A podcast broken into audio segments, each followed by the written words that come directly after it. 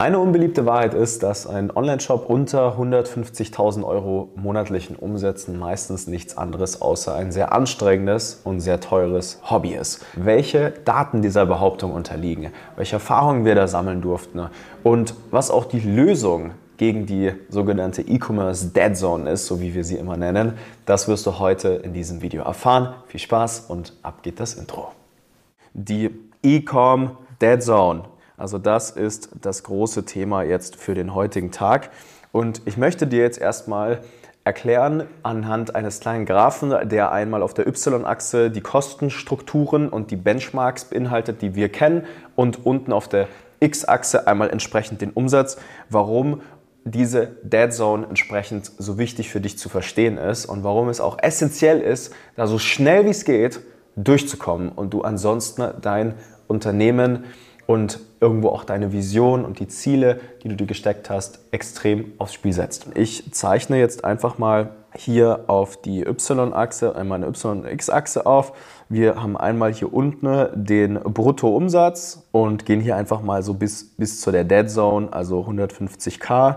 Ja, starten hier unten bei 0, haben dann hier den, den ersten Fixkostenblock, der ist meistens, ja, wenn man jetzt ähm, startet und man mal davon ausgeht, dass man ein Geschäftsführergehalt hat, in der Regel vielleicht zwei, haben wir mindestens mal roundabout 6000 Euro fixe Kosten für ein Gehalt, sodass mindestens eine Person mal davon leben kann. Und ähm, genau, gehen wir hier oben, haben auf der, auf der Y-Achse, wie gesagt, die Fixkosten. Also das ist wirklich alles, was fix ist. Da spreche ich jetzt nicht von Wareneinsatz, da spreche ich jetzt nicht von Zahlungsanbietern oder sonst irgendwas. Ja, das geht wirklich rein um die fixen Kosten, die, die konstant bleiben. Also Gehälter, Büro, Miete, Shopify etc., wie schon erwähnt. Und wir teilen das mal so in die klassischen Stufen ein. Wir haben so ein ganz junges Startup, haben 6000 so, dann kommt der erste Mitarbeiter, dann kommt man dann langsam auf 10.000.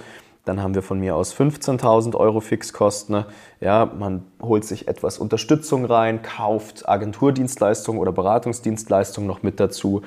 Dann kommt die nächste Person, ich mache das jetzt mal in konservativen 5000 Euro Schritten, bis zu 25.000 Euro Kosten im Monat. Also da hat man dann schon ein kleines Team stehen und ist in der Lage, definitiv über die sogenannte Dead Zone hinauszukommen. So, was ist unsere Benchmark? Und das große Problem jetzt erstmal. Unsere Benchmark für den Fixkostenanteil, wenn man sich jetzt unsere Scorekarte anschaut, gibt 0 Punkte, wenn dieser Fixkostenanteil hier auf der linken Seite praktisch über 25 Prozent ist.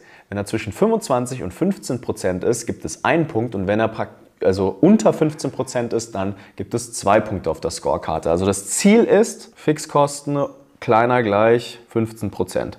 Alles, was da drüber ist, ist immer ein ganz klares Zeichen dafür, dass nicht fokussiert und effizient gearbeitet wird und irgendwo an Baustellen rumgeackert wird, die nicht wirklich notwendig sind. Wir werden das jetzt auch gleich noch durchgehen. Wenn ich jetzt hier unten dann den Umsatz habe, dann ist das, was ein Solo-Founder immer mal schaffen sollte, mindestens mal 20.000 bis 30.000 Euro Umsatz. Ich zeichne jetzt hier mal die 30.000 ein. Das hier ist übrigens auch die wunderbare Stelle, in der wir von Product Market Fit sprechen. Also wenn das über den ersten Marketingkanal geschafft ist und unterm Strich wir zumindest mal Break-Even die Neukunden einkaufen, inkludiert mit den Fixkosten. Eine leichte Kapitaleffizienz muss da sein. Ja dann können wir sagen, okay, das ist ein Case. Ja, das ist ein, ein, eine Brand, die hat die Chance, auch mal wirklich eine etablierte Marke zu werden, mit einem tollen Team, mit tollen Prozessen, wo man sagen kann, hey, das ist wirklich signifikant ein, ein wertvolles Unternehmen. Dann gibt es die zweite Zone, das sind dann meistens so zwischen 60 bis 80k. Ich gehe mal jetzt hier bei 60 rein. Dann haben wir so das, was noch mit sehr einem kleinen Team geht. Also unsere High Roller, die haben die ersten 100k geknackt, also den ersten sechsstelligen Umsatz mit ähm, 1,5 FTIs umgerechnet. Also das sind Vollzeitäquivalenzen. So, dann gibt es dazwischen noch die 120k-Grenze. So, und das ist die Stufe. So, und wenn wir jetzt mal versuchen, hier in diesem Graphen immer die 15% Fixkosten zu halten, dann könnt ihr einfach sozusagen das Handy einmal euch zur Seite legen, könnt dann einfach sagen, okay, bei 6000 Euro Fixkosten, ja, das entspricht 15 Prozent geteilt durch 15 mal 100. Dann müsste man bei 6000 Euro eigentlich schon in der Lage sein, mal mindestens 40k zu machen. Ja, ist auch machbar, wie gesagt, wie schon gerade darauf eingegangen bin. Wir legen den Punkt jetzt mal hier hin. Ja, so alles darunter ist meistens, außer in ein paar ganz wenigen Ausnahmefällen, wirklich Also vergesst es einfach, da an Profit und letztlich ein sauberes Gehalt zu denken. Also 30k ist wirklich das absolute Minimum, eher 40, dass wir hinkommen sagen, wir haben jetzt grundlegend mal ein Business Model, auf dem wir aufbauen können. Ja? Das ist eine Sache, die dauert in der Regel, wenn man sich als Solo-Selbstständiger wirklich hinsetzt und klare Fahrpläne und Strukturen hat, zwischen drei bis fünf Monate, dann kann man da richtig loslegen, ja, sobald Produkt auf Lager ist. So, dann gehen wir weiter. Wir sind jetzt bei, ähm, bei den entsprechend 10.000 Euro Fixkosten. Ja, dass, wenn das dann wieder die 15 Prozent wären, 10.000 äh, geteilt durch 15 mal 100, dann könnten wir jetzt schon 66k Umsatz machen. So, und jetzt werdet ihr sehen, wird die Kurve hier, ich zeichne das jetzt hier mal in dem Fall rot ein, ja, die würde dann, beziehungsweise ich lasse es mal kurz blau, ja, wir würden wie so eine Art Fixkostendegression haben. Also so langsam aber sicher macht die Kurve hier so den Weg nach unten tatsächlich. So, so in etwa würde das denn hier aussehen, ja, dass wir dann hier so eine Art Degression in diesen Fixkosten haben. Ihr seht, das geht nach unten. So, und dadurch, dass der Umsatz nach oben geht und die Kosten nach unten, ja, also so dürft ihr euch das vorstellen, ist es dann so, ja, hier werden wir dann so ein bisschen die Effizienz machen, wir können hier die ganzen Stufen mal so ein bisschen einteilen, wird dann auf einmal der Cashflow wirklich signifikant. Also wir kommen dann hin, dass nach Fixkosten, nach Marketing, nach all diesen Themen, ist meistens erst hier an dieser Stelle der Punkt angekommen, wo wir sagen, wir haben so 10 bis 15 Prozent EBIT. Ja, EBIT ist Earnings Before Interest and Taxes. Also das ist tatsächlich so das Ziel, ne, eigentlich EBITDA nach Steuern. Wenn wir dann hier drüber gehen über die Stellen, dann würden, werden die Fixkosten, die können dann erstmal bleiben. Also mit einem 15k Fixkostenblock lässt sich tatsächlich super, super entspannt, wenn man es sauber und lean aufsetzt, 100k machen. Mit einem 20k Fixkostenblock können wir wunderbar auch 150k machen. Ja, also der Fixkostenanteil lässt sich noch ein bisschen drücken. Und alles, was jetzt, ich würde mal jetzt ganz grob die Linie hier so reinziehen, ja, also alles, was so ein bisschen hier drüber ist, also das hier ist alles, wenn man mal Marketing inkludiert, etc., eigentlich nicht vertretbar. Also baut euer Unternehmen nicht so auf, dass ihr hier in, diesen, in diesem roten Bereich sozusagen mit den Kostenstrukturen reinlandet. Wir wollen wirklich relativ, ähm, relativ schön hier in diesen blauen Bereich eigentlich uns reinbewegen. Wie kommt das jetzt zustande? Wenn wir jetzt mal diese Grafik uns einfach mal als Basis nehmen, dann sind die Probleme, die man jetzt in dem roten Bereich hat, also ich nehme mal kurz eine neue Seite, sind in der Regel eigentlich relativ einfach und die Symptome aufzuzeigen. Und das ist dann einmal zack, Probleme unter 150k. Und warum es auch so teuer ist an der Stelle. Grundlegend hat man erstmal keine Brand, keine Bekanntheit und wenig Trust. Also das führt dazu, dass man mit sehr hohen Marketingkosten zu kämpfen hat, teilweise höher als Competitors, die schon ein bisschen mehr Marke an der Stelle haben. Wir haben hohe Fixkostenanteile, wir haben ganz oft, wenn die Gründerpersönlichkeiten nicht bereit sind, eigenständig diese wichtigen Kernprozesse mal aufzubauen, die dazu führen, dass der Fixkostenanteil so niedrig ist, also die Effizienz, das grundlegende, ich sag mal immer Entfachen des Brandes. Ja, wenn, wenn, der, wenn der Founder dahinter sagt, ja, ich habe keine Zeit dafür, ich muss mich um andere Sachen kümmern als um Sales und Marketing, ich würde das gerne einer Agentur abgeben. Ganz oft den Fall, dass dann die Agenturen das Budget verbrennen es muss sehr viel Ware vorfinanziert werden. In der Regel sind die Lieferantenbeziehungen in dem Fall noch nicht, der, noch nicht gegeben. Also da kann man dann erst sich das Vertrauen erarbeiten über die Zeit, dass man ein bisschen Zahlungsziele bekommt. Dann, ganz wichtig, absolutes Profitzentrum, also das, was Cashflow erzeugt, also Umsatz, wofür wir kein Marketing mehr ausgeben müssen, ist ähm, das Thema Bestandskundengeschäft. Also wir haben wenig Bestandskunden. Wir müssen erstmal sehr viel Neukunden akquirieren, um das Bestandskundenvolumen aufzubauen. So, was drückt noch meistens drauf?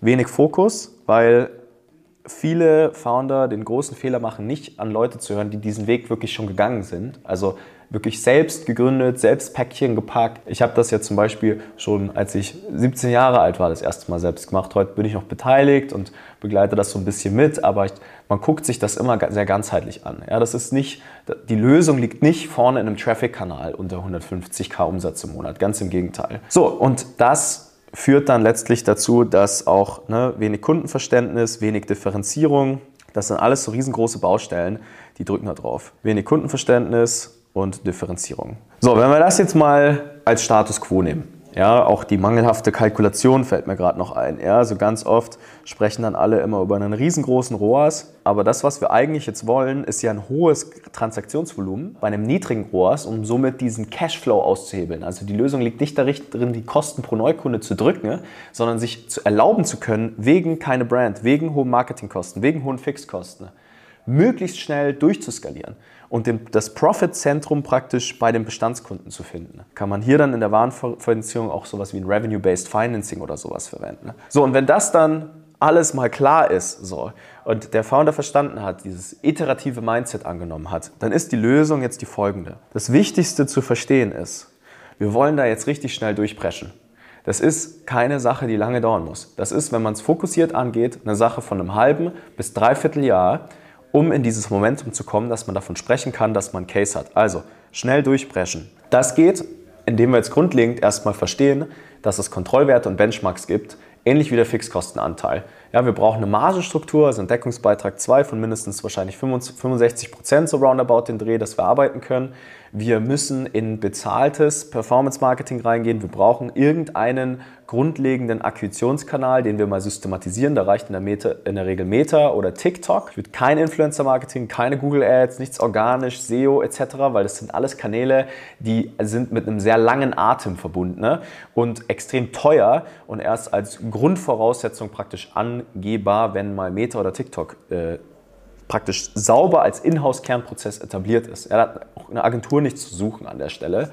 Äh, wichtigste Kernprozesse, also die, die ich gerade genannt habe, einmal Inhouse. Also Brand entfachen Inhouse, Brand beschleunigen kann man dann mal eine Agentur dazu holen. Ich würde trotzdem immer das Fallback-Szenario haben und parallel diese Kompetenzen in-house aufbauen, dokumentieren, systematisieren, dass für den Fall der Fälle, dass die Agentur sich mal anders entscheidet, wir ein Fallback-Szenario haben. Riesengroßes Problem. Wir müssen schnell die Neukunden hochfahren, damit wir 20% Returning Customer hinkriegen, Retention Rate, also Bestandskunden. Da ist das Profit Center dann versteckt. Ja, wenn 20% von 150k über Bestandskunden kommen, sind es in der Regel 20k Umsatz äh, oder purer Cashflow, der zustande kommen. Und das Ziel ist, dass die Bestandskunden die Fixkosten tragen. Das ist so das Thema. Fixkosten durch Bestandskunden gedeckt. Da wollen wir durch. So, weil dann können wir uns nämlich ergo auch die hohen Marketingkosten leisten, mit denen alle gerade zu kämpfen haben, weil wir auf die Neukundenakquise keinen großen Profit machen.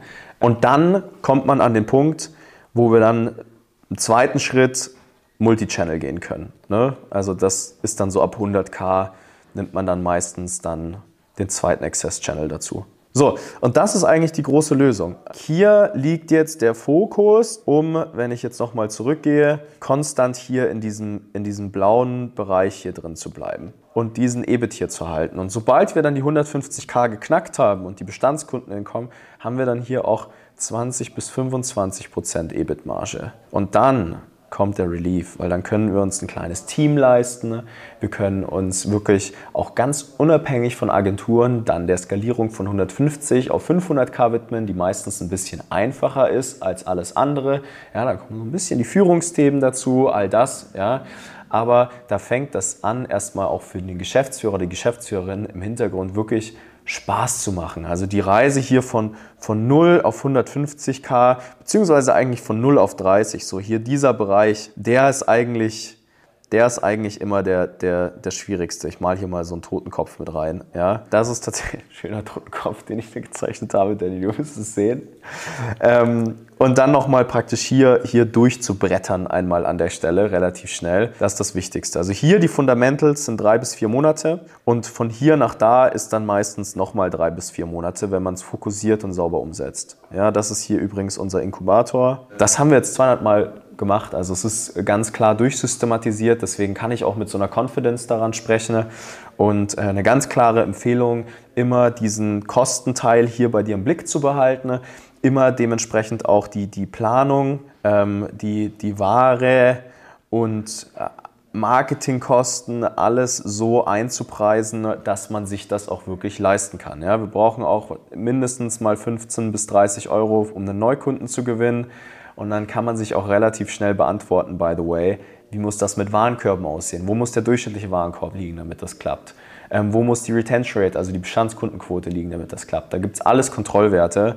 Und wie gesagt, auch hier an der Stelle, wieder ganz wichtig, Lösung High AOV hohe Average Order Values. Das ist mit einer der wichtigsten Themen, dass ihr die teuersten sein könnt und euch all die teuren Kosten leisten könnt.